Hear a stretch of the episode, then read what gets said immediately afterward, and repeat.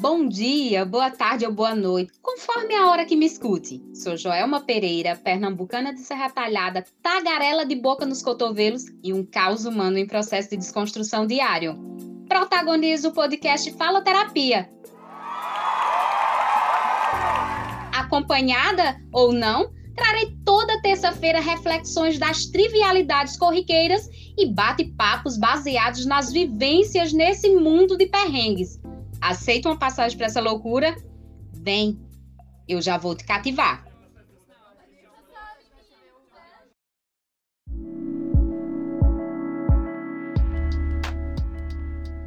Atenção, caros faloterapos.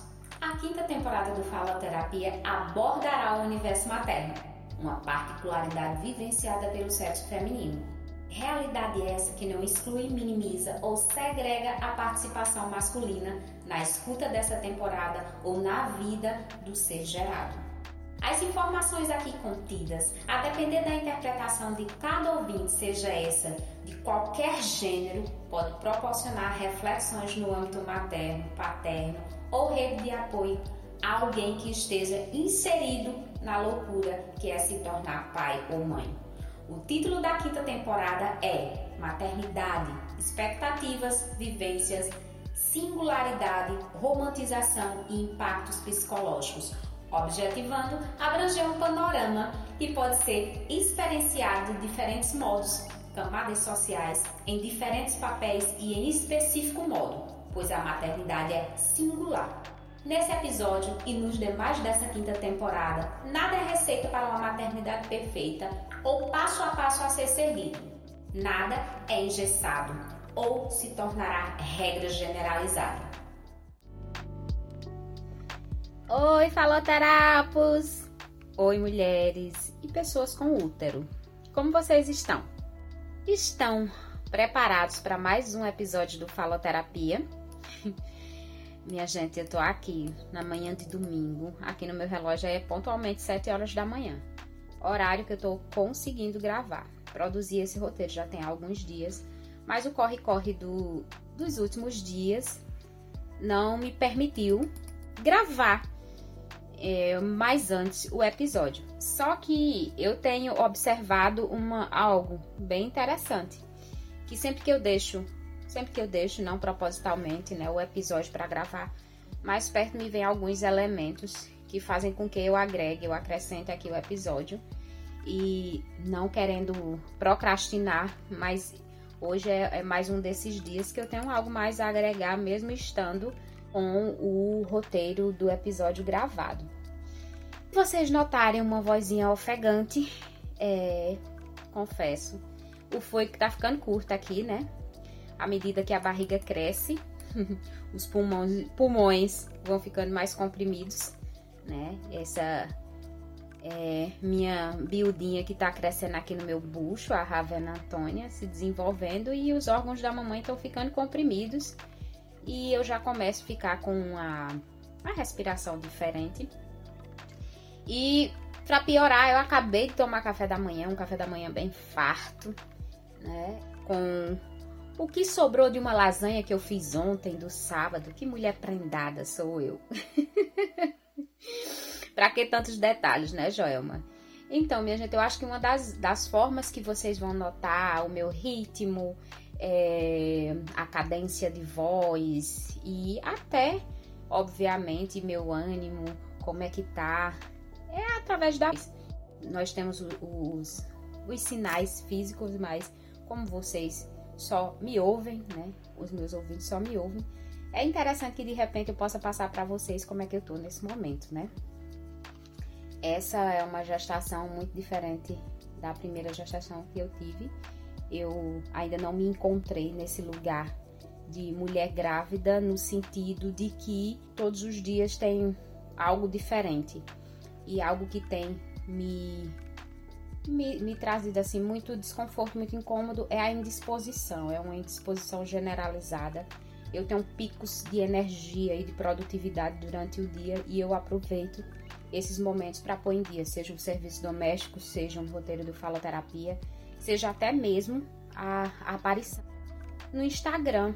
e Facebook, né, que são as redes sociais que eu utilizo para divulgar o faloterapia, para dar as caras, para falar sobre algumas coisas, né? E esses dias eu estava assim sem vontade nenhuma de aparecer nas redes sociais, apareci muito pouco, né? E eu fiquei me questionando sobre isso. Como é, Joma, que você está trabalhando com atividade que requer que você esteja sempre aparecendo, né? E você se recusa a aparecer. E eu fui refletir sobre isso, mas eu já tenho algumas conclusões internas, vou até deixar aqui no episódio do Faloterapia, como forma de registro até para mim mesmo, que depois eu sempre ouço o, o episódio em algum momento, não necessariamente na semana que sai, mas eu sempre que posso vou lá e volto e escute um episódio que eu já deixei gravado. E aí a gente sabe que nesse, nesse trabalho com as redes sociais, se a gente não tiver cuidado, ele consome a gente a um nível muito elevado e nos provoca problemas de saúde. Eu não quero chegar a esse nível. Eu quero sim ser a pessoa que trabalha com as redes sociais, mas eu não quero ser aquela pessoa que vive afogada nas redes sociais. Eu, eu sou uma pessoa mais caseira, eu sou uma pessoa, apesar de gostar de socializar e sair em alguns momentos, não sempre, não todo dia, e também nem em todo horário, é, e venho admitindo isso para mim e para as pessoas ao longo do tempo, porque era algo que eu não conseguia fazer, porque eu achava que era vergonhoso admitir que eu não sou uma pessoa que gosto muito de sair, que gosto muito de balada. Não que eu não goste, minha gente, não que eu não gosto de festa.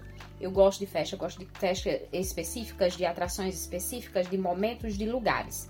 Ah, mas você é muito fresca, é muito seleta.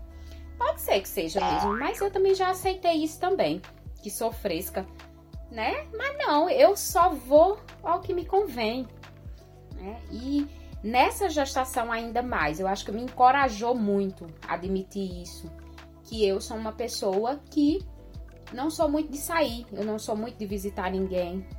E até tenho me tornado uma pessoa que pouco recebe visita, né? Eu até gosto de receber visita. Para mim é cômodo não ter que sair de casa para rever amigos, para encontrar com pessoas. Mas tem outro agravante que ao longo do tempo também eu tenho observado. Assim como sair, para mim, é um desprendimento de energia, receber pessoas em casa também é um desprendimento de energia. Porque você não recebe ninguém em casa sem não sujar um copo, um prato, uma xícara. e aí é trabalho posterior. Minha gente, será que eu tô sendo muito murro no estômago ao falar isso, admitir isso pro universo?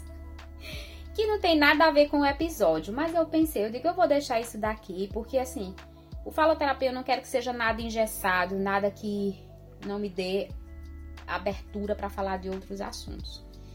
E para eu tentar, né, ir clareando aqui as ideias para falar de um assunto que não deixa de ser delicado, que é o episódio dessa semana, já falando para vocês que nesse episódio dessa semana eu vou falar sobre as vias de parto e não necessariamente só o parto em si, o parir, botar uma criança para fora numa via de parto não são algumas questões, assim, algumas camadas em relação às vias de parto que eu quero deixar claro.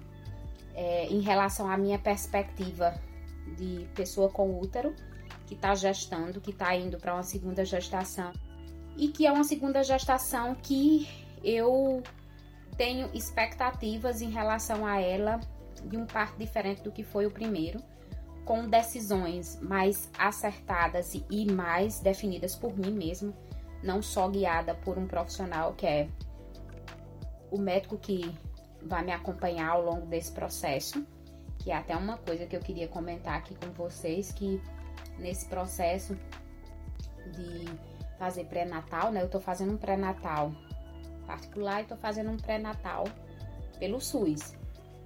E eu decidi nesse mês que não iria fazer o pré-natal particular mais, eu vou fazer o pré-natal todo pelo SUS e penso em também buscar o meu parto pelo SUS. Ah, Jana, buscar o parto pelo SUS? Sim, buscar o parto pelo SUS, porque qual é a insegurança em meio a tudo isso? É chegar numa unidade de saúde do SUS e não ter o médico para fazer o parto. E é uma prática comum aqui na minha cidade, quando não há o profissional na cidade, ser encaminhado para outra cidade. Eu não gostaria que isso acontecesse comigo, mas pode acontecer. E se porventura vier a ter que me transferir para outro lugar para fazer um parto, seja um parto natural, um parto normal, ou seja um parto cesariana, que obviamente quando chegar esse momento é que as coisas vão se definir, por mais que a gente planeje algo, mas nós sabemos que no caminhar da carruagem as coisas podem se modificar, né? E é nesse sentido, eu quero falar nesse sentido, eu quero falar, trazer mais é, informações no sentido de fortalecer você aí que me ouve, seja você um homem, ou seja você uma pessoa com útero, ou uma mulher, né? É, por que isso? É, as vias de parto, por mais que você ache que refere-se simplesmente a quem vai parir, seja por um parto vaginal, que nós conhecemos por parto normal, ou seja, é, uma cesariana, que é uma cirurgia, mas não é. Não refere-se só a mim, que vou botar essa criança para fora porque eu tô gestando, ela tá aqui no meu bucho. Não. Refere-se a você também, que é parceiro dessa pessoa com útero que está gestando, tá? E por que isso? É, mais adiante a gente vai entrar nesse processo, porque o meu objetivo aqui, por mais que seja falar sobre essa realidade minha é, de passar por uma segunda gestação, tem um objetivo bem maior, que é buscar trazer informações e clarear para para a gente trazer principalmente o gênero masculino para junto dessa discussão. Porque o momento de fazer um filho, de gestar esse filho e chegar ao o acompanhamento de todo esse processo do gestar de uma criança e o momento do parir não pode ser algo isolado à mulher, à pessoa com útero. Não, não pode. Porque tem um genitor ali, tem alguém, teve um procriador que ajudou aquela criança a estar tá ali dentro daquele bucho, né?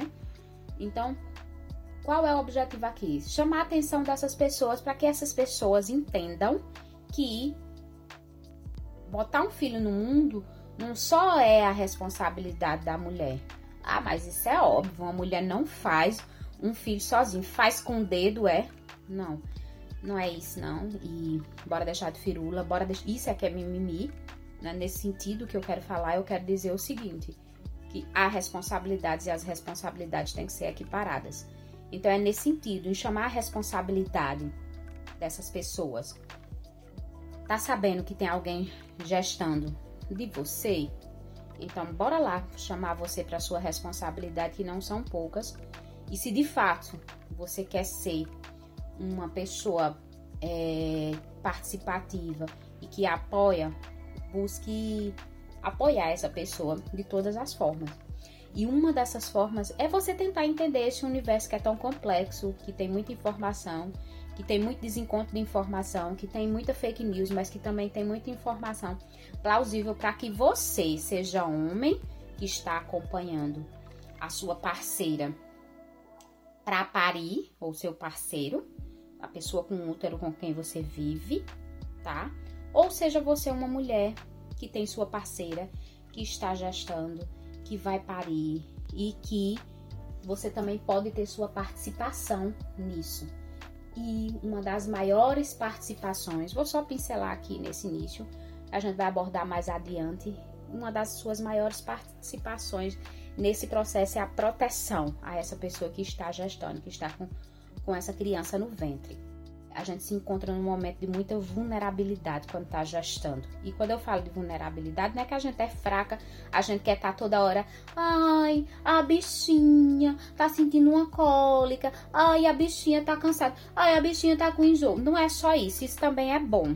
No momento que a gente quer também, a gente precisa dizer que essa acolhida e esse carinho também tem que ser dado à medida que a gente demanda isso. Que, que você observa de repente que o que está precisando é de um carinho, de um apoio afetivo.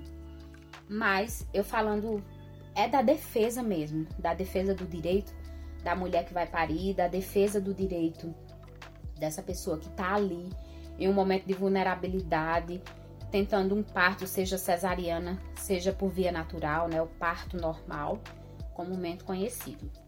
Mas bora lá pro episódio dessa semana. Vamos falar sobre as vias de parto, né?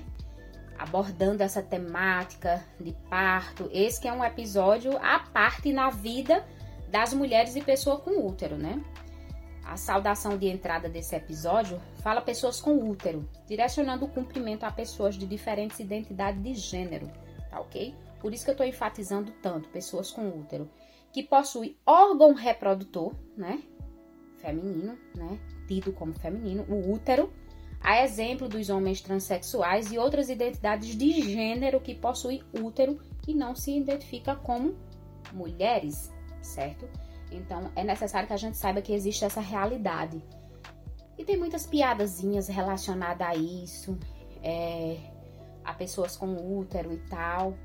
Antes da gente proferir qualquer crítica, seria interessante a gente tentar ler alguma coisa sobre a temática antes de proferir qualquer crítica.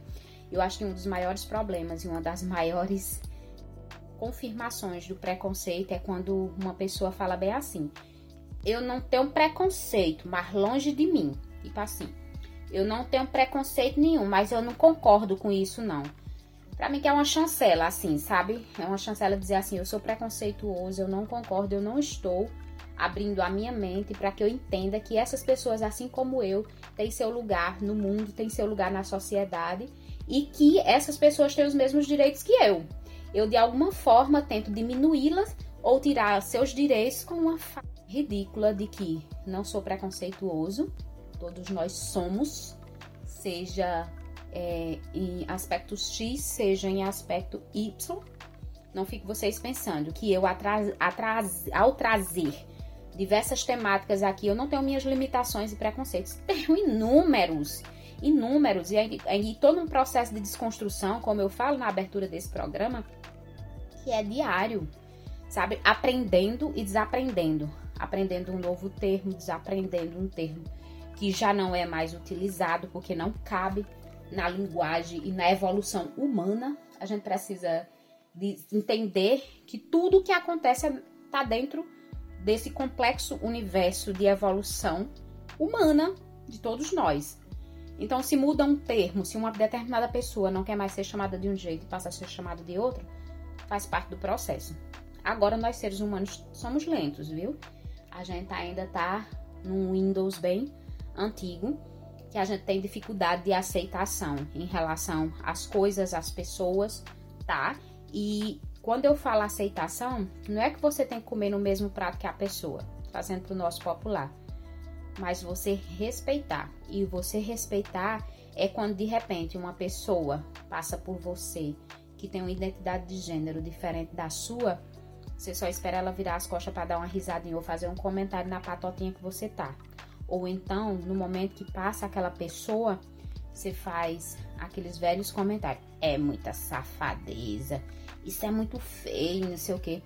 Então, assim, bora começar admitindo nosso preconceito e nossa limitação. Isso não é feio. Feio é você botar o peito dizendo que não é preconceituoso e cometer todos esses erros, de falar pelas costas, de ficar com comentário. E não se luta, essas pessoas sentem, essas pessoas entendem, percebem e, infelizmente, essas pessoas, assim como você, têm a necessidade de convivermos em comunidade, seja no ambiente de trabalho, seja na vizinhança, seja no grupo de amigos, sabe? Porque essas pessoas têm vida assim como você. Então, assim, não se sinta a última bolacha do pacote com seu preconceito, tá? Assim como você, com seu preconceito, tem sido inserido, aceito e constitui família e constitui vida profissional, essas outras pessoas que têm identidade de gênero diferente da sua também têm, viu? Não é uma parcela isolada da sociedade que tem que ser isolada só porque você não concorda com a existência dessas pessoas na sociedade, não, tá? Então, assim, bora parar de, de se achar, botar os pezinhos no chão e se dar a oportunidade de ouvir. É, não é só ouvir o faloterapia, não, é de ouvir as diferentes perspectivas de vida, os diferentes posicionamentos e não, não espernear sempre. Dá para ouvir em muitos momentos sem espernear, sem dar showzinho tá bom? E aí, como eu já havia falado, a proposta do cumprimento é abranger a diversidade e identidade de gênero, certo? E vamos ao episódio e falar sobre as vias de parto. Quem aí topa essa viagem? É uma loucura para quem vai ouvir. Imagina a loucura que é quem. Vamos primeiro entender quais são as vias de partos, né? Faloterapos, pessoas com útero. A gente precisa saber que são duas as vias de parto, né? A cesariana ou parto vaginal, mais citado como parto normal. Só são duas, né?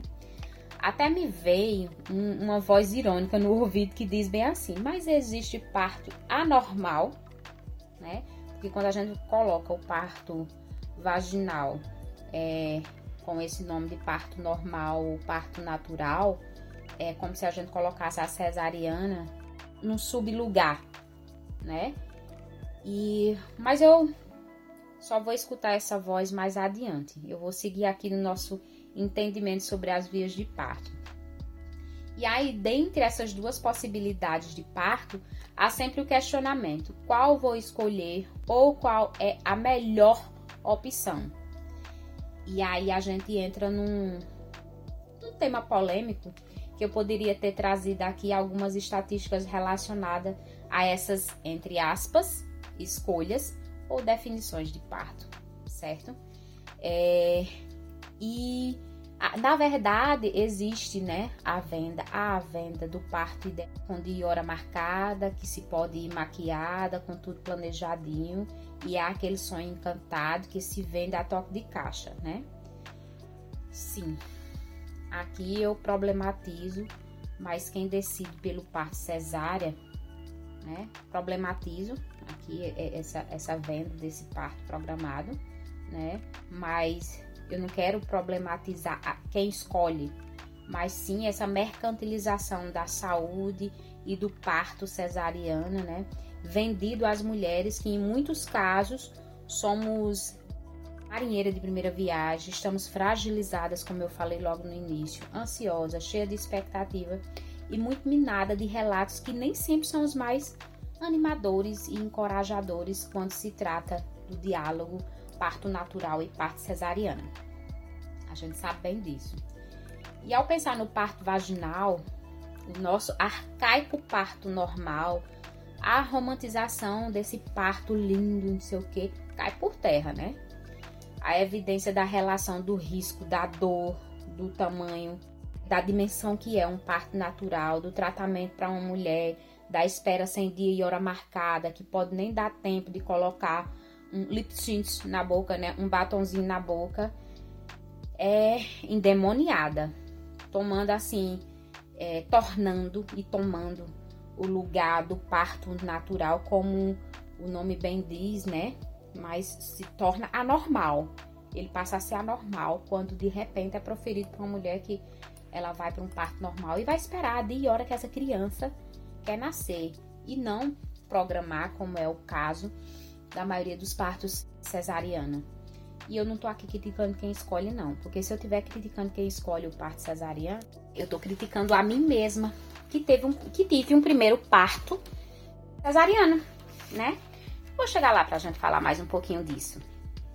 Para que a gente possa entender melhor esses dois extremos de idealização e relato de um parto tranquilo, sem dor, sem contratempos em relação a um dolorido, sem nenhum glamour e com danos irreparáveis.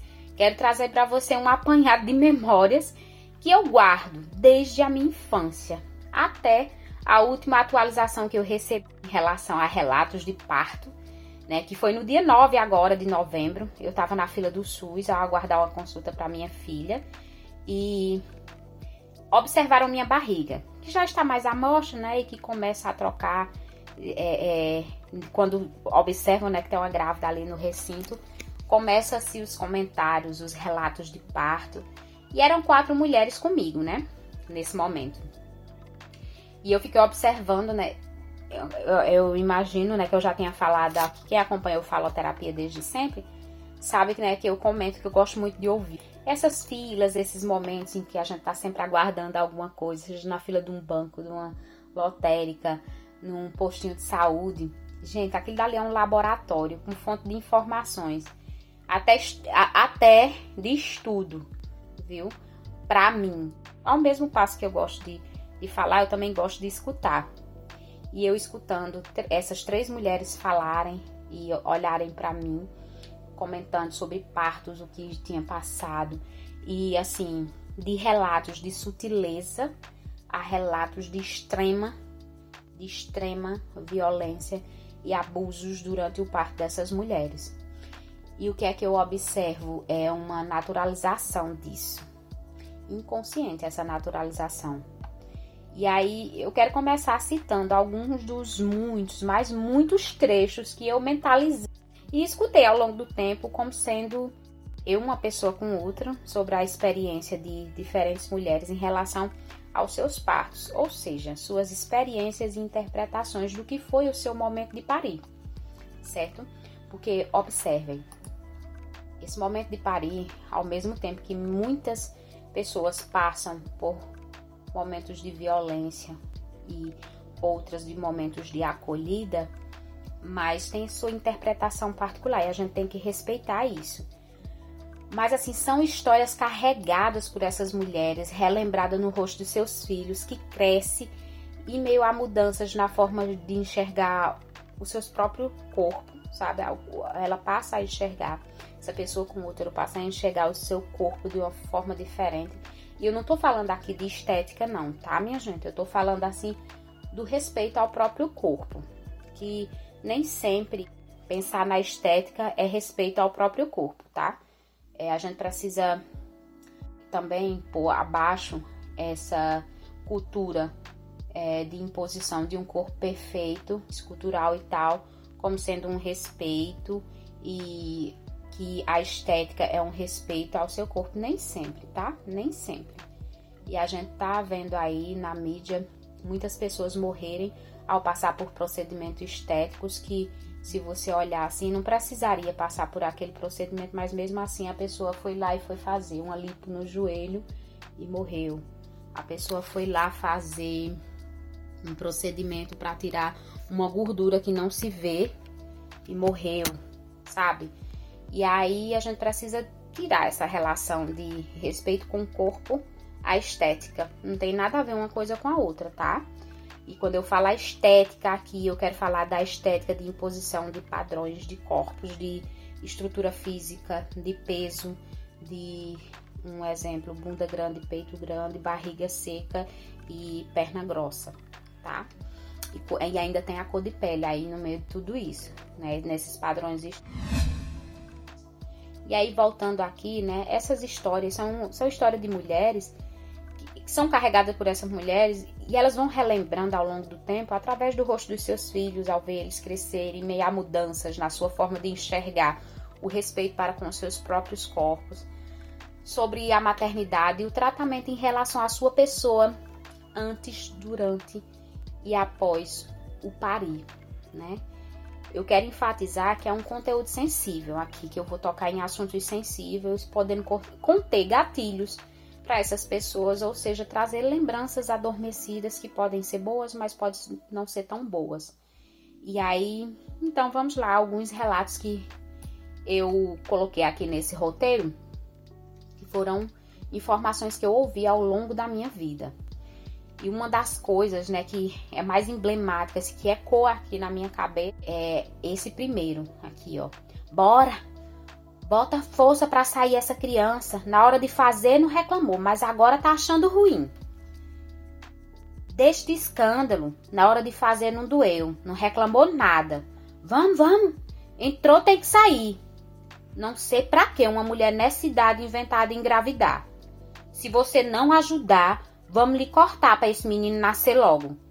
Vou colocar remédio no soro para você ter força de botar esse menino para fora. Vou subir na sua barriga, viu? Para lhe ajudar.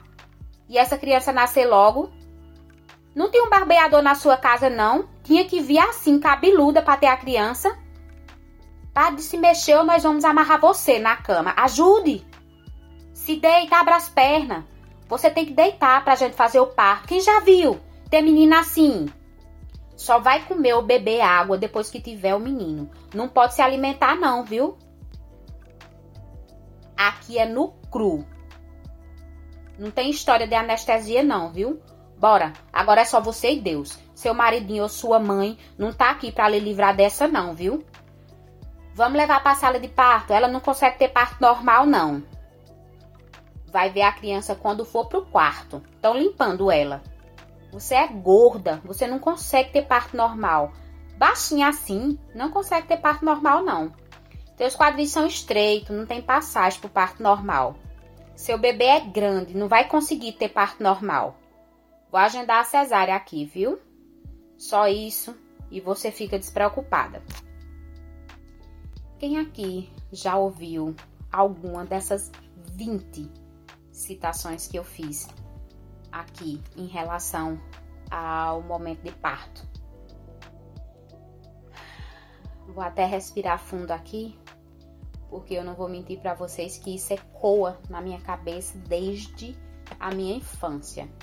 Eu sempre fui aquela criança que, havendo a oportunidade, eu estava sempre nos diálogos que minha mãe tinha. Beijo, minha mãe, eu te amo. É, com outras mulheres em que faziam relatos em relação a tudo, desde a vida sexual dela e dos, das suas amigas com os parceiros dela, até a parir e tudo mais. Quem é a criança? Atira a primeira pedra, quem nunca ficou no pé querendo ouvir. Eu era do tipo que até fingia que estava dormindo para eu escutar as conversas, porque conversa boa é conversa de adulto quando a gente é criança. Hoje em dia eu não quero nem saber de conversa de adulto, eu quero conversar com as crianças e não quero saber de adulto. E aí, minha gente, é, quem foi aqui que, ao ouvir citações que eu, que eu fiz em relação a comentários dos profissionais de saúde no momento do parto, em sua maioria de parto vaginal, se identifica com algum ou já viu o relato de alguém sobre seu parto. Pois é, essa e muitas outras frases configuram violência obstétrica. Vocês sabem o que é violência obstétrica? Para eu trazer né, esse conteúdo aqui para vocês, eu fui buscar mais informações que eu achei interessante. Por mais que eu saiba o que é a violência obstétrica e tenho muito medo dela, eu não deixei de passar por ela. E aí, como assim, Joel? Mais adiante vocês vão entender essa minha fala. E eu encontrei um livreto na internet que chama-se Violência Obstétrica, elaborado pelo governo do estado do Mato Grosso do Sul e da Secretaria de Estado de Saúde de Mato Grosso do Sul, né? E que cita alguns exemplos de violência obstétrica. É um livreto, assim, tem muito mais conteúdo que isso de muitos outros estados. Mas esse eu gostei porque é um conteúdo assim bem compacto, mas não deixa de abordar o que eu gostaria de abordar aqui. E aí nesse livreto, né, que tem um tópico, alguns exemplos de violência obstétrica, cita o seguinte: vou citar aqui para vocês tudo que é configurado, tudo que é caracterizado violência obstétrica. Os xingamentos, humilhações, comentários constrangedores em relação à cor, da raça, da etnia, da religião, da orientação sexual, da idade, da classe social, do número de filhos e etc. A episiotomia, aquele pique, aquele corte na vagina sem necessidade, sem anestesia ou anestesia, ou sem informar a mulher que vai fazer o procedimento nela. A aplicação da ocitocina, quem aqui não disse bem assim, vamos induzir, ouviu falar, vamos induzir seu parto. A indução do parto ele é feita através da ocitocina. E eu não tô falando aqui como médico, não, viu, minha gente? Pelo amor de Deus. É, através da ocitocina, né? Que é colocado no soro. Aí sempre fala, vamos botar um sorinho para lhe dar força para ter esse menino. Que pode ser sem necessidade a colocação desse soro, seja só para agilizar para o profissional que quer desocupar daquele serviço logo. Há, obviamente, os casos em que precisa, mas se não houver necessidade, é uma violência obstétrica a colocação da ocitocina, tá? É, a manobra, eu vou pronunciar esse nome, mas eu não tenho certeza da pronúncia, viu? Manobra de Christeler. Manobra de Christeler, que é uma pressão sobre a barriga da mulher para empurrar o bebê. E essa, e essa pressão, esse empurrão, normalmente é feito com o braço e cotovelo de quem tá com essa mulher no parto, seja uma parteira, uma enfermeira, seja o próprio médico, né? E que há relatos de mulheres que já chegaram a quebrar costelas ao ser feito esse tipo de manobra, sabe? É uma pressão sobre a barriga da mulher para empurrar o bebê para sair mais depressa, minha gente. Imagina como isso é desconfortável. É feita também lavagem intestinal sem consentimento, que configura também violência obstétrica durante o parto. Isso pode acontecer porque é comum na via de parto natural, normal, as mulheres defecarem, não é coisa de outro mundo. Imagine que você está botando ali uma força excomungal e que obviamente não vai só empurrar o bebê, não, vai empurrar tudo que você tem ali dentro. Até seu estômago, meu irmão, está sendo empurrado. Então, é muito comum as mulheres defecarem durante o parto. A raspagem dos pelos pubianos. Sem o consentimento dessa mulher, também é uma violência obstétrica. Nós temos o direito de termos nossos pelos pubianos, certo? Esse não é o momento de abordar essa questão da depilação, mas é uma imposição social também às mulheres. A gente não vê essa imposição social aos homens quando ele vai fazer o exame da próstata. A gente não se depilou para fazer o exame da próstata, não. Mas eu acredito sim que 99,9% das mulheres só querem fazer um citológico, um exame ginecológico, seja ele qual for, uma consulta médica, se ela tiver depilada.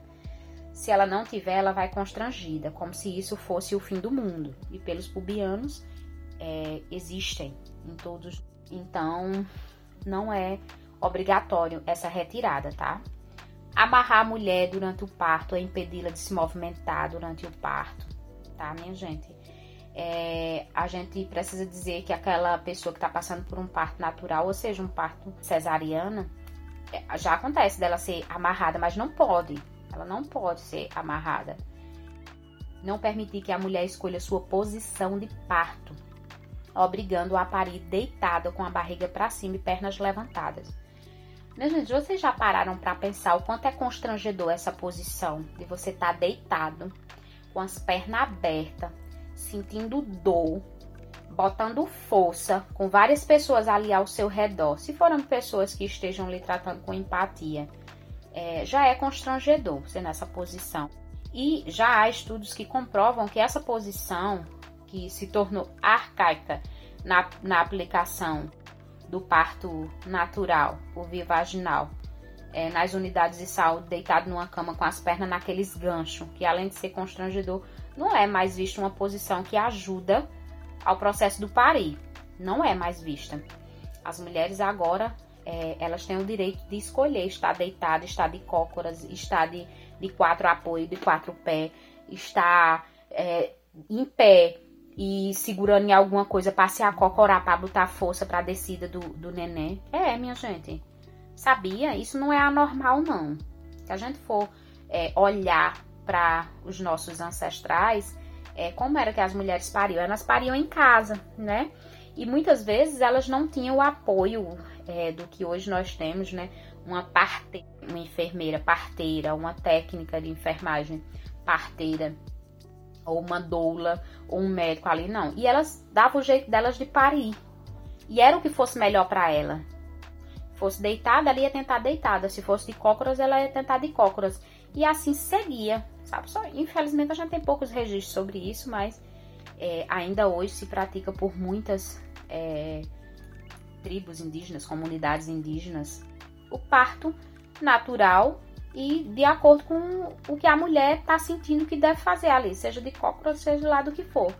Mas nas unidades de saúde é aplicada a obrigatoriedade desse parto deitado com as pernas abertas e tal.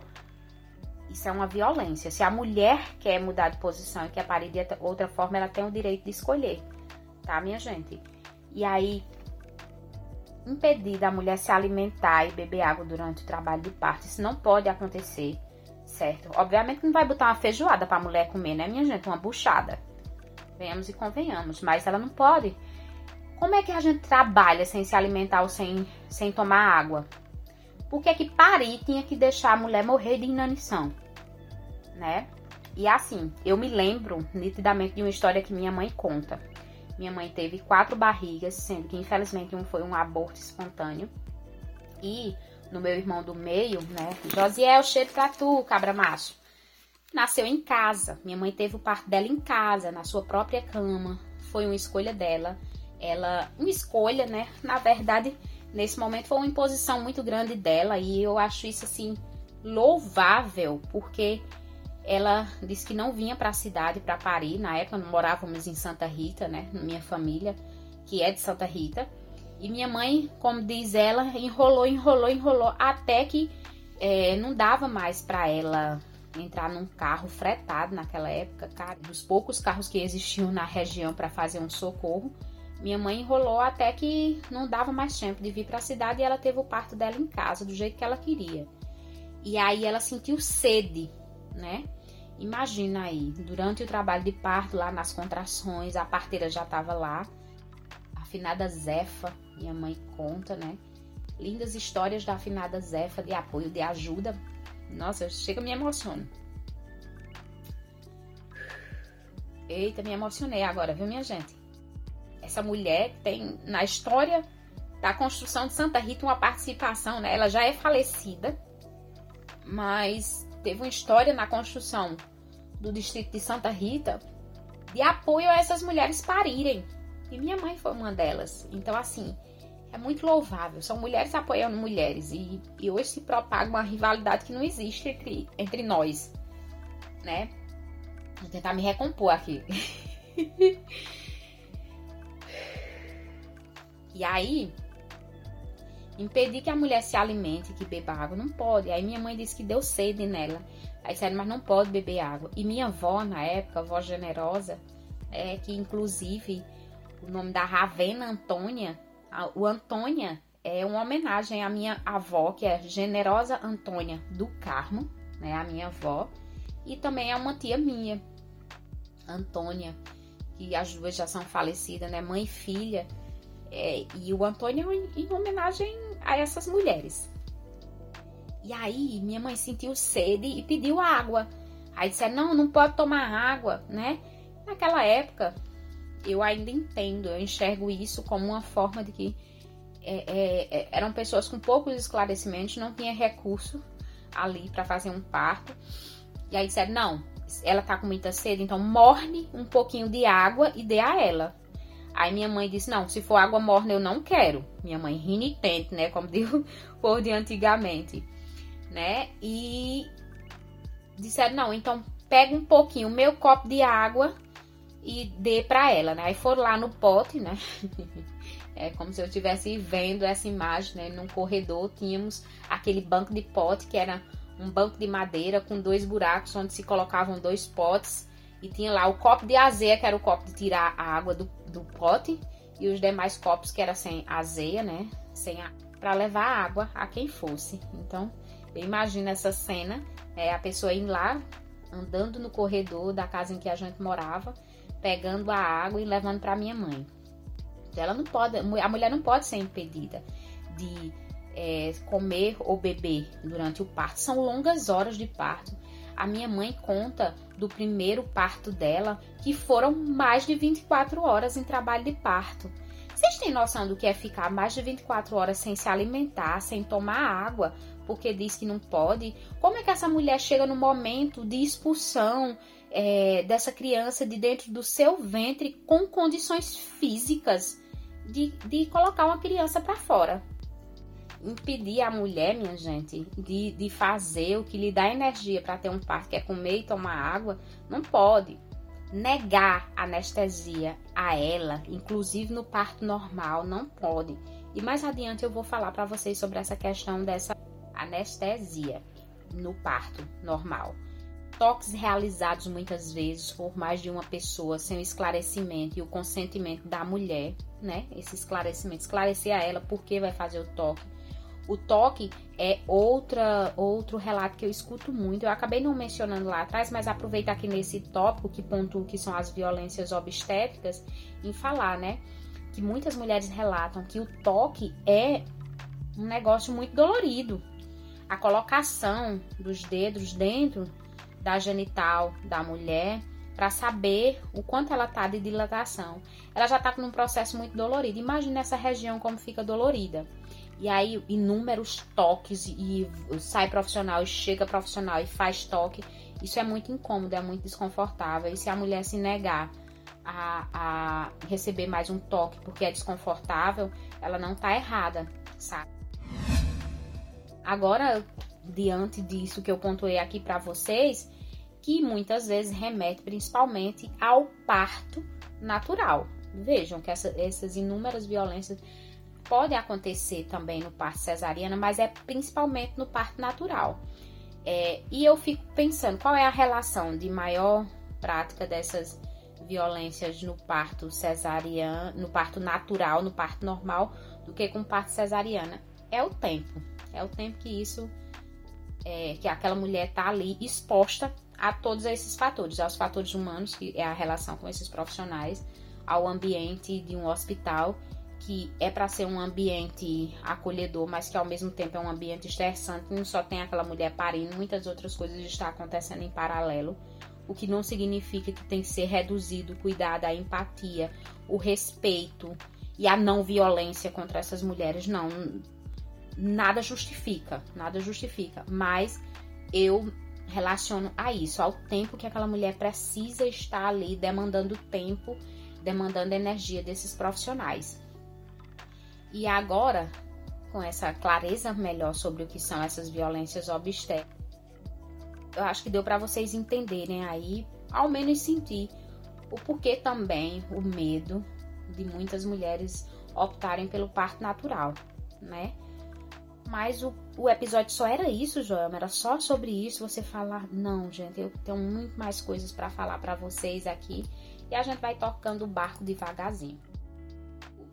Quero aqui trazer mais algumas, muitas percepções minhas em relação às vias de parto, na minha perspectiva de quem tá, já passou por uma cesárea e agora pretende estar se nutrindo de fé, de coragem, cuidado para que o parto natural venha e venha com segurança. E venha inclusive sem violência obstétrica. A minha primeira filha, ela tem 11 anos, ela nasceu de um parto cesárea e na semana que eu comecei a apresentar os sinais de encaminhamento para um parto normal, perdendo tampão mucoso, né? Eu super disposta, fiz o que uma faxina geral em casa, organizei mala, lavei roupa dessa criança mas não foi como eu quis. Mas sim como o médico quis e minha família quis. Com base nos argumentos médicos, obviamente. Que eles se convenceram que eu não tinha a menor possibilidade de ter um parto normal, sem que o pior acontecesse.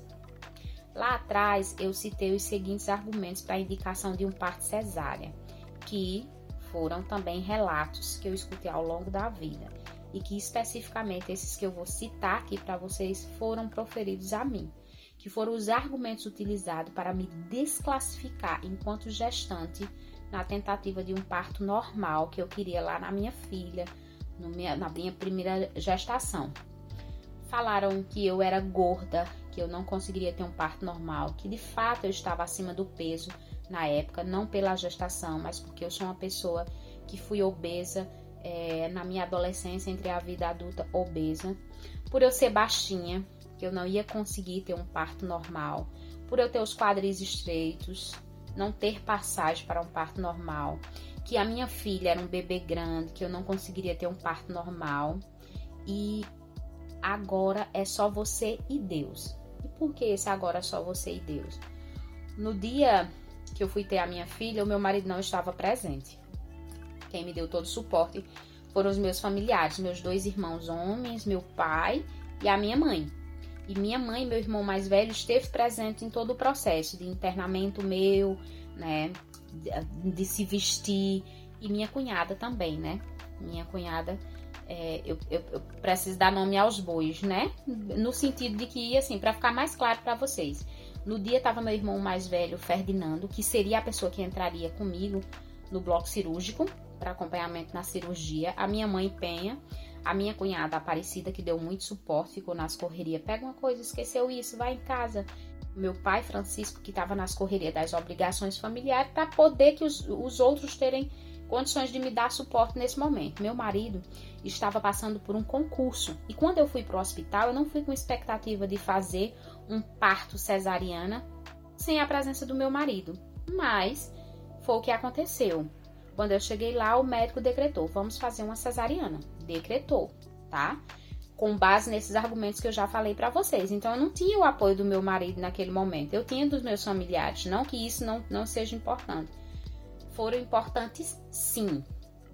Mas eu queria que meu marido tivesse feito parte daquele momento. É significativo para toda mulher, para toda pessoa com útero, que o seu parceiro ou parceira esteja ali presente a pessoa de significância, de relevância na sua vida esteja presente. Não necessariamente é para ser o seu parceiro ou parceira. Pode não ser, mas existe uma pessoa de referência que a gente gostaria que tivesse ali para dar aquela força que a gente precisa ter, né? Nesse momento de tamanha vulnerabilidade. E aí, eu tive a preparação no quarto, né? Na época, eu costumo dizer que era uma época de vacas gordas eu fui ter um parto numa unidade de saúde particular, com plano de saúde, com todo aparato e tal. Aquele negócio glamouroso.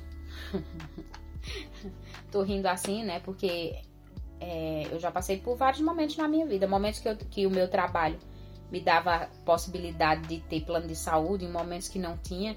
Então, nesse momento em que você tem um trabalho que lhe dá todo esse aparato de saúde, dá mais segurança. Então, eu tava muito muito mais tranquila. Poderia estar mais preocupada, mas eu tinha esse aparato de saúde que me dava essa segurança, né? Por isso que eu chamo de glamuroso. Que privilégio que era. E aí, tem gente abrindo aqui a porta. Chego já lá, viu? Pois é, minha gente, gravando aqui, mas as outras obrigações estão me chamando, né? Mas não por isso a gente vai perder o fio da meada aqui. E aí, eu me preparei e meu irmão disse: Vou falar com o médico para eu entrar e lhe acompanhar. Eu disse: Tá certo, então. E assim, eu sou muito confiante na minha família. Meu irmão falou, para mim estava decretado que ele iria estar ali comigo, porque eu sabia que ele iria argumentar e dizer para o médico que ia me acompanhar. Meu marido não estava, mas minha família estava ali para me dar esse suporte, me dar esse apoio que eu queria. E eu fiquei assim, é, sozinha, porque não deixaram meu irmão entrar. Me disseram o seguinte: ele foi se preparar para entrar meu irmão saiu dizendo, convicto, porque já tinha conversado com o médico, de que eu entraria, de que ele entraria comigo, eu entraria com o acompanhante, e me levaram para a sala de cirurgia e eu caçando mesmo, deitada lá na. Aplicaram anestesia e eu deitada lá procurando com os olhos, revirando meus olhos para trás, procurando meu irmão e sem encontrar, né? Eu. Ele sempre escuta o episódio de faloterapia e eu acredito que ele não imaginava isso. Mais uma vez eu me emociono. Porque eu nunca quis fazer esse relato para ele assim, para ele não ficar sentindo isso, né? Que eu senti aquela insegurança, aquele medo naquele momento em que você tá numa sala com várias pessoas estranhas que por mais que seja seu médico, não é seu, seu parceiro, não é seu irmão, não é sua mãe, são pessoas desconhecidas para você. É uma sala fria. Eu sou uma pessoa extremamente friorenta. Então eu senti medo, eu senti frio. E eu tô trazendo esse relato que eu me emociono para vocês e não, a emoção não, não é aqui para trazer um convencimento, não é para chamar atenção não. É porque hoje, mais madura e com mais conhecimento, eu percebo quanto foi covardia dos profissionais e proporcionarem esse medo sabe? Eu não precisava passar por aquele medo. E depois de passar do meu, meu parto, eu fiquei muito tempo ruminando, sabe? Todos esses argumentos que o médico falou em relação a mim, essa falta de, de, de empatia que eles tiveram comigo, ao não deixar o meu irmão entrar para me acompanhar, sabe? Na hora do parto, sabe? Eu acreditei neles, eu acreditei nos argumentos dele. É, e eu me perguntava a razão de eu não ter tido um parto normal, se eu queria, né? E eu me desdobrava para me convencer.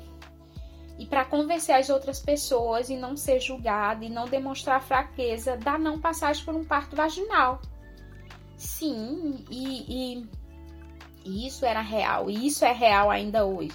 Pois não ter um parto normal aí eu chamo a atenção de nós mulheres aqui, porque essa é uma experiência, nós mulheres, nós pessoas com útero, é uma realidade nossa de possibilidade de escolha de um parto vaginal ou de um parto cesariano. Mas nós nos julgamos muito. Quando a gente sabe que uma mulher ela teve um parto e não um parto vaginal, a gente é medrosa, não tem coragem de passar por um parto normal. E não é bem assim. Eu tenho o direito de escolher. Naquele momento eu não escolhi, mas os julgamentos vieram. Você percebia o revirar nos olhos e dizer assim: é, Ah, mas isso é, é besteira, dava para passar é, por um parto normal, sabe? E eu me desdobrava para me convencer que aqueles argumentos eram reais, para eu não ser julgada e eu não demonstrar fraqueza na não passagem pelo parto normal, minha gente. Isso é muito real na nossa realidade de, de pessoas com útero. Pois não ter um parto normal é, é sinônimo de moleza, de medrosa, de que não quer sofrer, de que é muito dondoca. E pasme, mais uma dessas impressões vem de comentários infundados, massacrantes e muito cruéis, e na maioria das vezes eles são proferidos por outras mulheres para mulheres. Vejam como isso é errado. Ao mesmo tempo que eu já trouxe aqui para vocês várias vezes, sempre que eu posso, eu trago novamente, de que nós não precisamos ser rivais, que nós não somos rivais, nós fazemos isso, transformamos um ato que era para ser de parceria entre nós em rivalidade. Gente, é quem dá mais num parto normal, quem tem mais parto, quem tem mais coragem, quem, enfim, quem sofre mais é, durante um parto para demonstrar mais força, mais poder, não. E aí, o que eu tenho de lição de tudo isso, que eu acabei de relatar sobre a experiência do meu parto, né? É, que não me fez menos mãe por ser um parto cesariano, que não me, me, me fez uma pessoa menos amorosa com minha filha porque eu não tive um parto vaginal. É, eu já até falei aqui que a minha conexão com a minha filha em relação ao amor materno não aconteceu durante a gestação, durante o tempo que estavam fazendo a minha cesariana ali, não. Aconteceu depois que eu vi a minha filha, depois que eu peguei ela no colo, depois que eu tive tempo no dia a dia com ela, de observar ela, de observar o desenvolvimento dela. Isso foi acontecendo, essa relação de amor, de afeto, esse amor incondicional, sabe? E aí, isso não me fez menos mulher, menos mãe menos amorosa com minha filha. A não escolha do meu parto, né? Porque hoje eu vejo que não foi eu que escolhi o meu parto, né? É, na verdade, eu fui guiada por um profissional. E como contestar um profissional? Sim, eu fiquei com medo. Se o médico disse que eu não teria um parto normal, como eu ia me arriscar? E minha família era meu aparato naquele momento, era o meu escudo, era a minha defesa, era o que eu falei para vocês que o nosso parceiro ou a pessoa que a gente escolhe para estar tá presente nesse momento tem que fazer. É defender a minha integridade, o meu cuidado e defender a minha própria vida. Então, se o médico estava argumentando aquilo, como era que minha família ia ter segurança de me apoiar num parto natural se era o profissional que estava dizendo aquilo? Sim, era verdade que eu estava gorda. Sim, eu, eu era acima do peso naquela época. Meu quadril não é largo de fato, que eu sou baixinha Sim, isso me desclassificou ao parto natural. Como eu ia, em um momento de fragilidade, argumentar com um cara do conhecimento na área, o médico. Hoje eu sei, porque eu busquei informações, que isso não me desclassificaria para um parto natural. Meu acompanhante para entrar na sala de cirurgia, que seria meu irmão, meu marido não estava presente, como eu já falei aqui, barraram ele, não deixaram ele entrar. Depois meu irmão me falou que depois que eu entrei, ele disse: Sim, e eu vou me preparar para entrar. O médico disse: Não, não vai entrar, não. Você não pode entrar, não. Não me informaram isso enquanto eu estava lá deitada, vulnerável, com medo, chorando. Eu chorei. Quem me acalentou na época foi o anestesista, sabe? Ele me acalentou, tá chorando? E meu choro era de medo. Eu tava só com frio naquela sala com várias pessoas conversando assuntos aleatórios enquanto eu passava por um procedimento em que eu estava me sentindo sozinha, sendo que o amor da minha vida estava ali vindo, saindo de mim. Sabe? Não me informaram isso. E eu não perguntei por medo de levar um fora. Porque a gente ainda tem isso. Ainda existe essa soberania é, majoritária de que o médico, né, o profissional de saúde é o Deus, sabe? E eu não tive coragem de perguntar. Eu tentei encontrar para trazer para vocês um texto que um tempo atrás eu li na internet. Eu não sei qual é a fonte, não vou citar porque eu não sei. Eu vou dizer com minhas palavras aqui que fala aqui o seguinte, que o parto em específico, a cesárea, né, que foi o texto que eu li, falava da, da da, do menosprezar de que as mulheres que optam por um parto cesariano elas optam pelo parto, mas elas são julgadas, né? Menos mãe, né? Por isso, porque é muito fácil passar por uma cesariana porque não sente nada. ai, ai, eu conto ou vocês contam, minha gente? E aí fala o seguinte, que o parto em específico, né, o cesáreo, é o único procedimento que após horas, né, um procedimento cirúrgico de risco, que após horas, sei lá, algumas horas depois que você passa pelo procedimento, você tem que, você tem que, escutem, você tem que cuidar de outra pessoa, de outra vida, sendo que você também precisa de cuidado. Vocês já pararam para pensar? Eu passo por um parto, seja ele via natural, seja. E horas depois, mesmo ainda requerendo cuidados, observação profissional dentro de uma unidade de saúde, mas eu tenho que cuidar de outra pessoa, de outro ser. Tem uma vida que depende de mim ali para carinho, para limpar, para dar banho, para comer, para passar a dor, para sentir o incômodo, para se adaptar no mundo. E eu preciso estar pronta para aquilo horas depois, seja de um parto natural, seja de um parto cesariana. Tem noção, gente, do que é isso? Né? Então, é, é, essa esse texto mexeu muito comigo quando eu vi. E o parto em específico, né? É, a cesárea trazendo aqui sobre a cesárea, ele é muito julgado. A mulher que opta é muito julgada. E agora tem outra coisa. Por qual a razão a mulher que opta, ou seja, por qualquer que seja a razão, passar por uma cesárea é menos corajosa, ou menos mãe, ou menos capaz? Como em muito tempo eu me senti, mas eu não me senti porque é uma realidade do parto de uma cesariana, não. É porque a sociedade coloca isso e principalmente nós mulheres colocamos uma para outra que é uma mulher sem capacidade de ser mãe, muitas vezes. Pare de impor suas vontades com base em sabe-se lá, sabe-se lá o que, com base em que se toma essa essa verdade de que uma pessoa que opta por, por um parto cesariana é um, uma pessoa menos capaz de ser mãe. O melhor parto é o que você escolhe e não o que as outras pessoas classificarem que é melhor para você. Porque assim, elas tomam essa definição de que o melhor parto para você é o X ou Y com base em quê? Na fonte data na única a força de expressão esculhambada que eu usei aqui saiu. Eu, eu não vou pedir perdão, não, já saiu. Eu não, também não vou pedir pra cortar.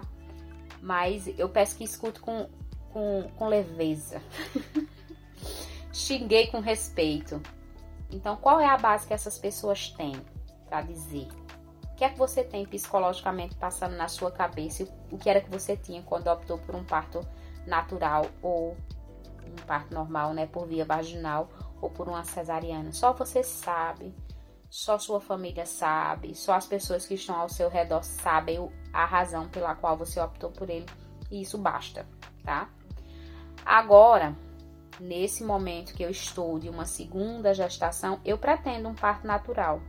Eu preciso aqui colocar as minhas percepções de tentante a parto normal, certo? Eu tenho medo da dor, eu não sei se eu vou querer ir até o final é, sentindo contrações, sentindo dores. Vale ressaltar que eu tenho esse direito, tá? De desistir no meio do processo, né? Mas o que me põe medo mesmo, na real, é a violência obstétrica. O não ter como reagir, porque eu vou estar num momento de vulnerabilidade, né? Mas vem o seguinte, é acalento a mim, a minha realidade e eu me coloco como privilegiada. Eu tenho um marido que eu quero que ele faça, se faça presente no parto. E que ele esteja ali para me apoiar e me defender, dizer o que eu quero e o que eu não quero. Porque eu não quero que me cortem, não quero que corte minha região íntima, fazer a episiotomia, que é tão comum nos relatos de parto natural das mulheres, principalmente no Sistema Único de Saúde, o nosso SUS. E se porventura houver essa sugestão, que eu seja consultada, certo? E me explique o porquê de eu não ter outra alternativa. E que se eu disser assim, eu quero a, a, a anestesia, que tem uma, uma anestesia específica nesse parto natural durante um processo. Eu não vou adentrar nos pormenores para vocês, mas eu trago aqui um pouquinho de informação em relação a isso, né? Que seja que meu marido esteja ali para me defender e dizer assim, ó, oh, ela quer. E que lembre ao médico que eu quero receber essa, essa anestesia no momento que eu não tiver mais em condições de sentir as contrações, que eu cansar, que eu já tiver me sentindo fragilizada. E essa anestesia, ela é mais conhecida popularmente como epidural. E vocês sabem o que é epidural? Vamos lá, eu fui buscar essa informação para não falar besteira. No site do Hospital da Luz, no artigo Parto e Epidural, Fatos e Mitos, tem um trecho desse artigo que diz o seguinte: a anestesia epidural, conhecida vulgarmente apenas como epidural, permite eliminar a dor ou reduzir a sua intensidade para níveis facilmente toleráveis durante todo o trabalho de parto e mesmo depois deste, se necessário. Assim, o parto torna-se uma experiência muito mais agradável para a futura mamãe e também para o pai, que na maioria dos casos está presente. Quem sabia disso, minha gente? Os tempos da minha mãe foram outros, mas na minha época, com a minha filha, é, que já tem 11 anos, eu não sabia dessa informação, sabe? Foi com base na minha busca de conhecimento para me munir de força para a escolha do parto natural que eu quero nessa segunda gestação. Isso não significa que vai acontecer, certo? É, mas eu quero, eu tô, tenho me preparado psicologicamente e em minhas orações e em meu cuidado com o meu corpo, no sentido de me alimentar melhor, de me movimentar, né? É, eu descobri tem pouco tempo. Então, para tomada de decisão de um parto natural ou cesárea, eu, ousada que sou, eu deixo a seguinte reflexão para vocês: estudem estudem. E esse estudo não é só para você que tá com bucho crescendo, não, pessoa com útero, que tem um ser sendo gerado aí, não.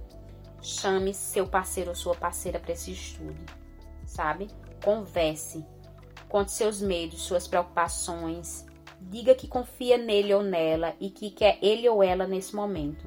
Eu me lembrei inclusive da fala de uma amiga minha. Agora eu vou falar para vocês, né?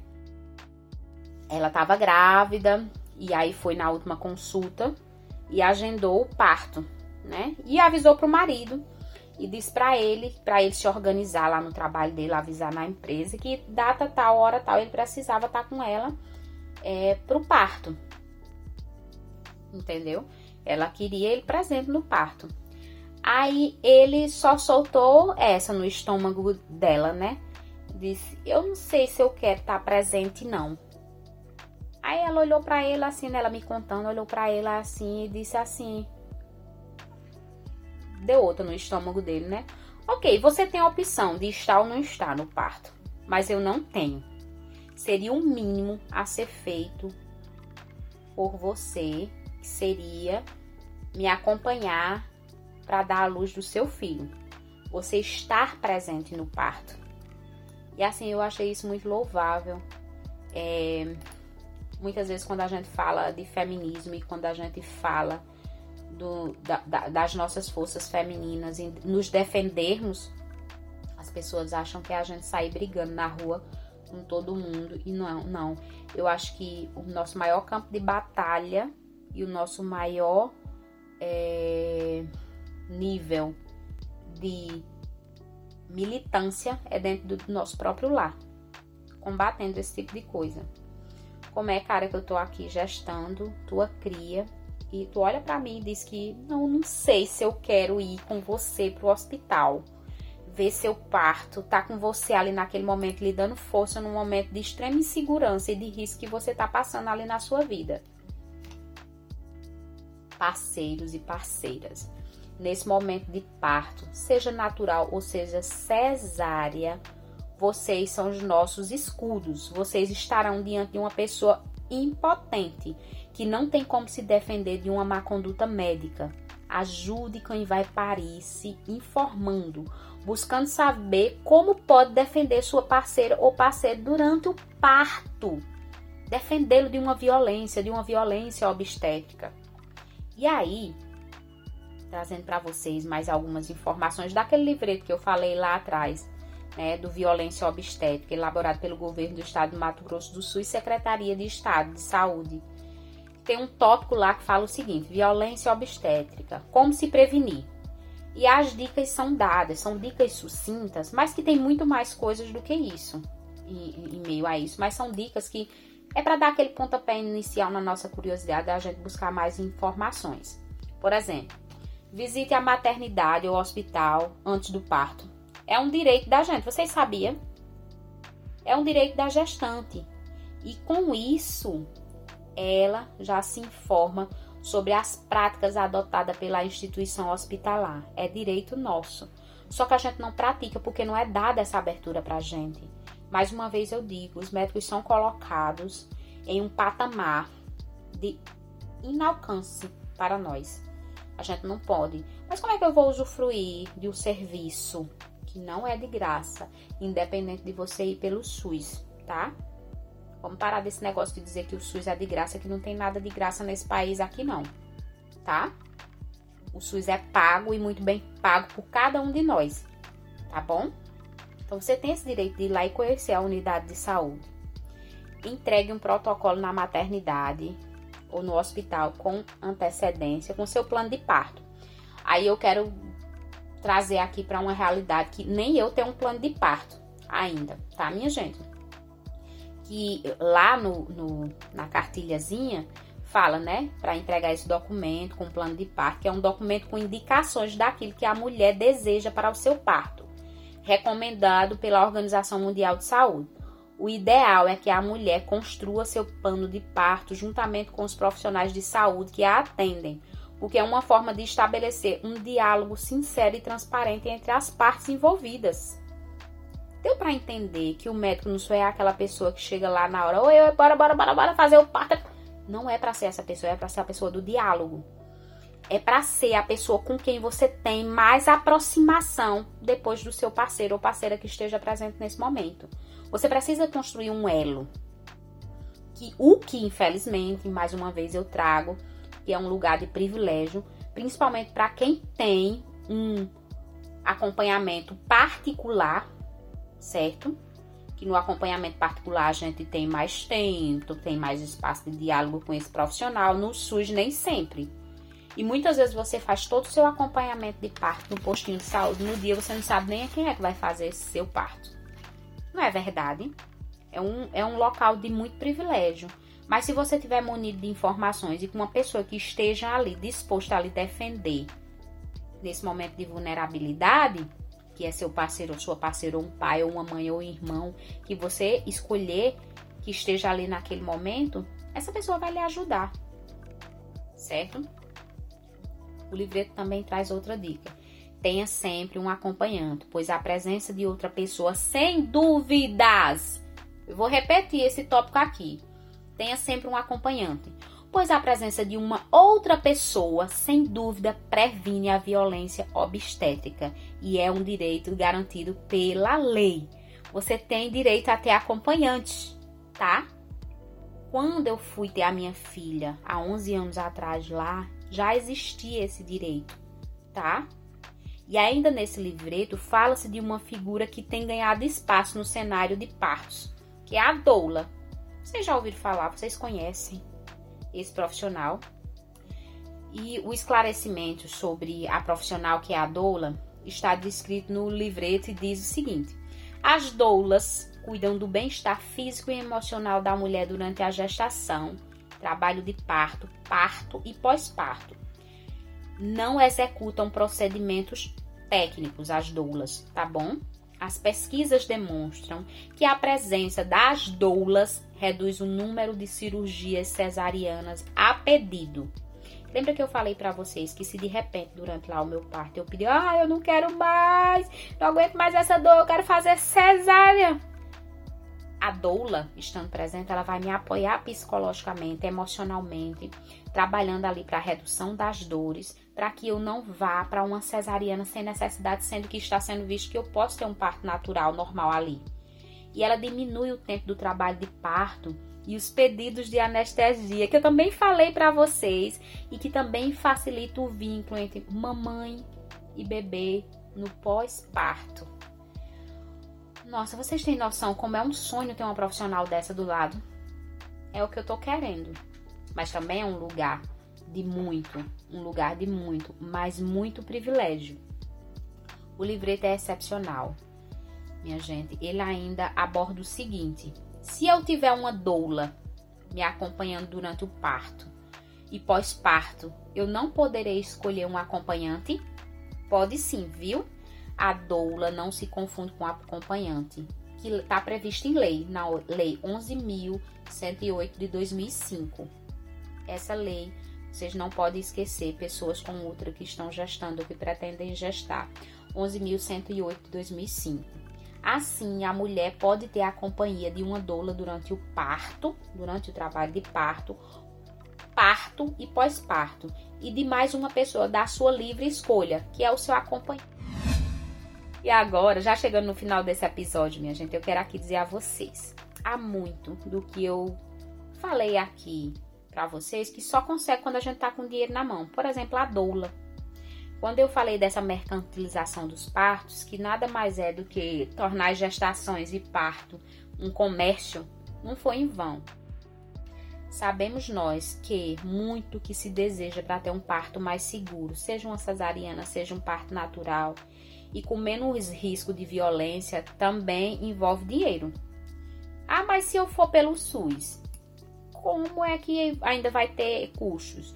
Eu vou dizer agora para vocês, a gente pode achar que não, né? Mas, por exemplo, uma doula tem custo. Eu desconheço a disponibilidade de doulas pelo SUS, de uma profissional dessa área disponível ali. Não é comum na nossa realidade de SUS, principalmente de interior aqui. Eu desconheço.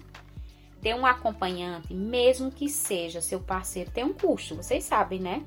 essa pessoa vai ter que ou avisar na empresa que vai faltar com risco de ser demitido, que a gente sabe que tem esses riscos, principalmente em terras sem lei, feito no interiorzão, né? Nem toda parideira tem alguém disponível ou pode pagar o deslocamento, a alimentação ou a diária de quem a acompanhar, minha gente. Por isso que muitas mulheres vão aos hospitais parir sozinhas. E muitas vezes seu parceiro ou parceira ou familiar não pode deixar é, seu trabalho, seja lá onde for, seja na área rural, seja um trabalho de carteira assinada, porque vai deixar de ganhar dinheiro por aquele dia. E ele, aquele dinheiro é essencial, é necessário. É, sendo acompanhante da família, algo precisa ser abdicado para seguir ou estar presente no parto daquela parideira.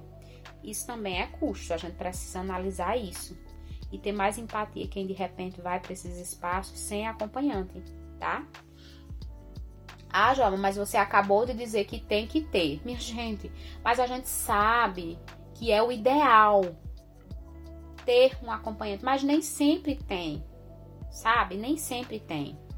Eu estive no iníciozinho. Logo que eu descobri minha gestação, acho que duas semanas depois eu descobri que estava com descolamento de placenta e eu fui a unidade do SUS, né? O OSPAN aqui na minha cidade foi muito bem atendida, foi muito bem acolhida diante dos meus medos e das minhas inseguranças de um aborto, de perder a minha bebê, que hoje eu já sei que é uma menina, a Ravena Antônia, né?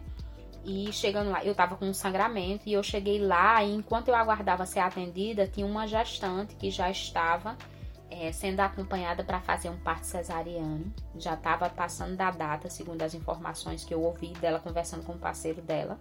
Já estava na data limite, né, para ter o bebê, não tinha vindo o parto natural. E chegando lá, não tinha um profissional para fazer o parto dela no OSPAN e ela seria in, é, encaminhada para outra cidade, se não me falha a memória, Afogados da Engazeira. Não me lembro ao certo. Isso foi, foram conversas de corredores que eu escutei enquanto eu estava aguardando e ela também para ser atendida pelo mesmo profissional que eu fui atendida. Então, assim, e ele estava no telefone conversando, tentando falar com a mãe dessa buchuda para ela ir acompanhar. E a mãe estava irredutível por alguma razão dizendo que não ia poder ir. Certo? Muitas vezes não tem nem o dinheiro do mototáxi para chegar no hospital, minha gente o dinheiro do carro da feira para vir da roça, para vir do sítio e vir para. Vocês têm noção do que é isso? É custo, é falta de recurso. Quando a gente fala em ir para a unidade de saúde parir, é, sendo a cobertura financeira pelo SUS, a gente está falando da cobertura financeira ao procedimento e não às pessoas que ali estão. Inclusive, aquela mulher que vai passar por aquele procedimento, ela tá deixando de, de faturar. Se ela trabalha, ela vai deixar. Se ela trabalha, não é um trabalho de carteira assinada, no dia que ela não vai, ela não recebe por aquele dia, certo? Então, passar pelo parto também é abdicar de alguma coisa, sabe? Pelo SUS, nem sempre fazemos o pré-natal e o parto é realizado pelo mesmo profissional. Aí já tem outras questões que envolvem isso aí. Lembra que eu falei para vocês? Podendo ter uma desagradável surpresa e ser atendido por um profissional com outro perfil na hora do parto. E aí é onde entra a atuação do nosso acompanhante impedir intervenções que estão em desacordo com o desejo de quem vai. Pessoas com útero. Eu falei bastante coisa aqui, né? E como eu disse para vocês, estamos nos enveredando para o final desse episódio. E eu vou ficando por aqui mas eu reforço. Converse com seu médico, fale com seus com seus acompanhantes, os seus familiares sobre os seus desejos. Leve seu parceiro ou parceira sempre junto das consultas, dos exames. Bote esse parceiro ou parceira para estudar, se informar, ouvir esse podcast, assistir vídeos no YouTube, no TikTok, não importa inclua esse ser humano e encoraje esse ser a ser o seu protetor. Mulheres, manas, monas e minas, parem de criticar as nossas colegas de útero. Deixem de falar o que não lhe foi pedido de opinião e não critique uma às outras. A gente já tem quem faça isso contra nós, que diga que somos rivais, e não vai, não vai ser no parto, após parir ou durante o parto, né? Que essa relação da gente, nós, entre nós, tem que ser fragilizada ainda mais. Nós precisamos sermos capazes de apoiar umas às outras. Quando a mão de vocês não alcançar na boca para falar de outra mulher, vocês batam com o pé, viu? É em um momento como esse que a gente precisa de acolhida, empatia e de muita força uma das outras, tá? E eu vou ficando por aqui, mais nesse episódio. E muito obrigada, meu Deus, por me dar força para gravar mais um episódio, para escrever mais um roteiro, tá? E eu fico por aqui, nesse que é o meu, que é o seu, que é o nosso Faloterapia, de toda terça-feira às 5 da manhã.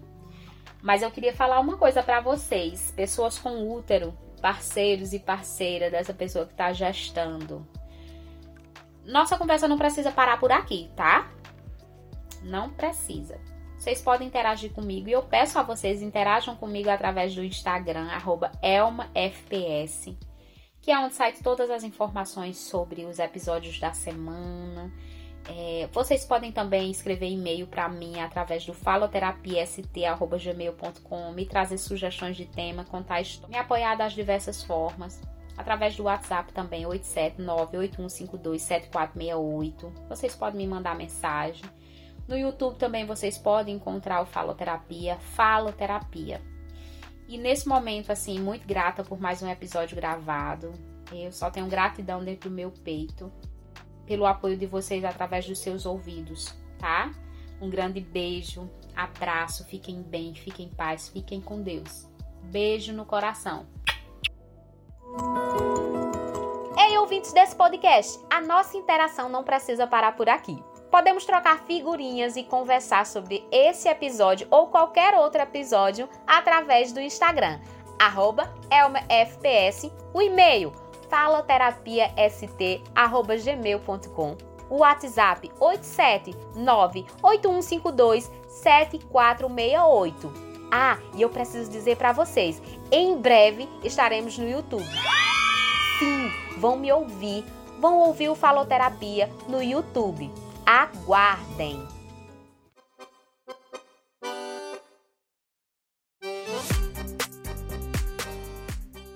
Ei, e esperam só um pouquinho mais. Você quer ser um apoiador do Faloterapia? Fala comigo, eu vou te apresentar as muitas possibilidades de crescer com esse podcast que cativa mais ouvintes dia após dia. Vem crescer comigo!